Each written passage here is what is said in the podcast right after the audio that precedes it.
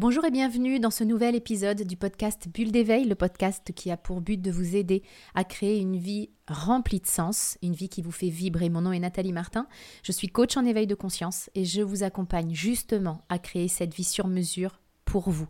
Je mettrai dans la description qui accompagne ce podcast tous les détails pour en savoir plus sur le comment nous pouvons travailler ensemble pour créer une vie qui vous fait vibrer. Comment avoir une vie remplie de sens? C'est une question que de nombreuses personnes se posent et cette question, c'est le reflet d'un besoin fondamental de l'être humain, qui est de sentir que notre vie, elle fait du sens, du sens pour nous, du sens pour les autres. Comment avoir une vie remplie de sens? Comme je vous le disais tout à l'heure, on va agir sur deux niveaux. Le niveau du moment présent et le niveau du futur.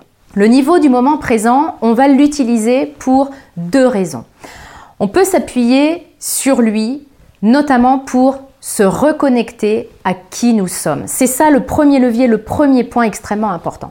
Comment est-ce qu'on peut imaginer un seul instant vivre une vie qui fait du sens pour nous quand on est complètement déconnecté de qui on est en réalité? Quand ça fait des années qu'on porte des masques, en permanence, qu'on fait semblant, qu'on a construit sa vie uniquement en écoutant ses peurs, quand on a construit sa vie sans se demander un seul instant qu'est-ce qui est vraiment important pour moi, quelles sont mes valeurs? Ben, comment on peut imaginer un seul instant vivre une vie remplie de sens en étant déconnecté de tout ça? Donc le premier pas important, c'est vraiment le pas de la reconnexion à nous-mêmes, parce que c'est en étant aligné avec qui nous sommes que nous allons sentir que notre vie fait du sens dans notre quotidien. Un autre levier qui est lié au moment présent, c'est d'arrêter de résister à ce qui est.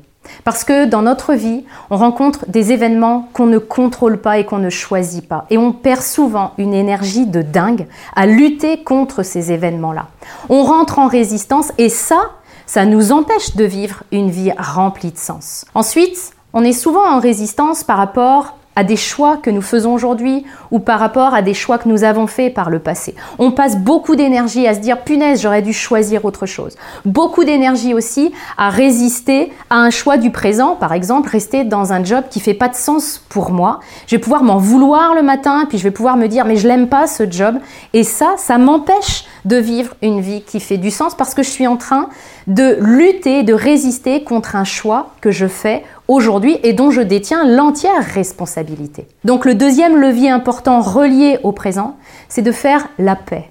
La paix avec notre vie telle qu'elle est aujourd'hui, la paix avec nos décisions, que ce soit les décisions du passé ou les décisions du présent. Le deuxième niveau, puisque je vous ai dit qu'on avait comme deux jambes quand on veut créer une vie qui fait du sens, c'est le présent, on l'a vu, et puis c'est le futur. Eh bien, le deuxième levier concernant le futur, c'est celui qui consiste à se fixer des objectifs, à avoir une vision.